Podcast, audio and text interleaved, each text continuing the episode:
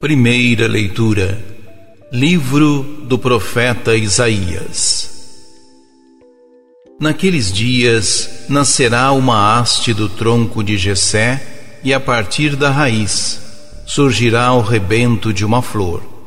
Sobre ele repousará o espírito do Senhor, espírito de sabedoria e discernimento, espírito de conselho e fortaleza espírito de ciência e temor de Deus.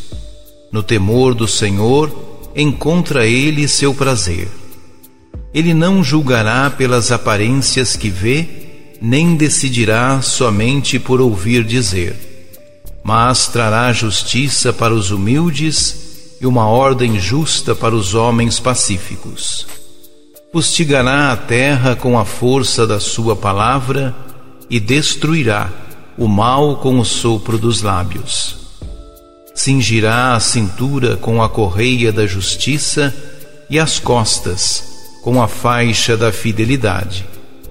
O lobo e o cordeiro viverão juntos, e o leopardo deitar-se-á ao lado do cabrito. O bezerro e o leão comerão juntos, e até mesmo uma criança poderá tangê-los. A vaca e o urso pastarão lado a lado, enquanto suas crias descansam juntas. O leão comerá palha como o boi.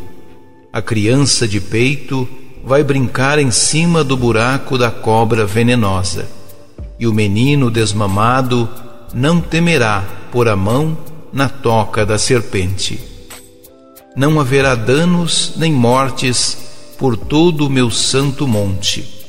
A terra estará tão repleta do saber do Senhor quanto as águas que cobrem o mar. Naquele dia, a raiz de Jessé se erguerá como um sinal entre os povos. Hão de buscá-la as nações, e gloriosa será a sua morada. Palavra do Senhor.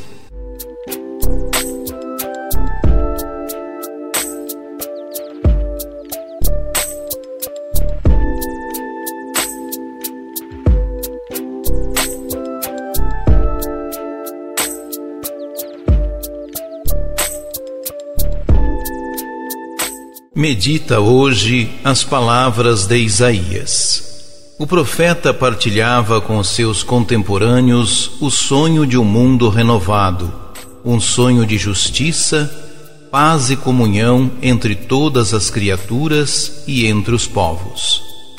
Esse tempo glorioso começaria com um homem, talvez um governante, que agiria segundo o Espírito de Deus. Como nos tempos de Isaías, ainda hoje partilhamos esse sonho de um mundo renovado e reconciliado.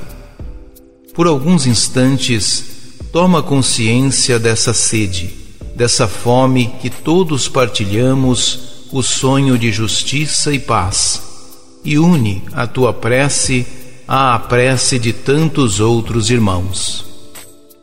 O profeta depositava sua esperança em uma criança que estava para nascer e que futuramente seria rei de Judá. Acreditava nisso porque essa era uma promessa de Deus.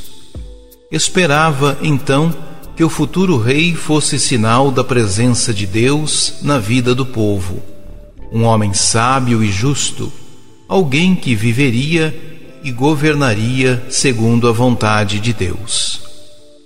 Por mais alguns instantes, dirige uma prece por aqueles que governam, por todos os que exercem alguma liderança. Pede ao Senhor por todos eles.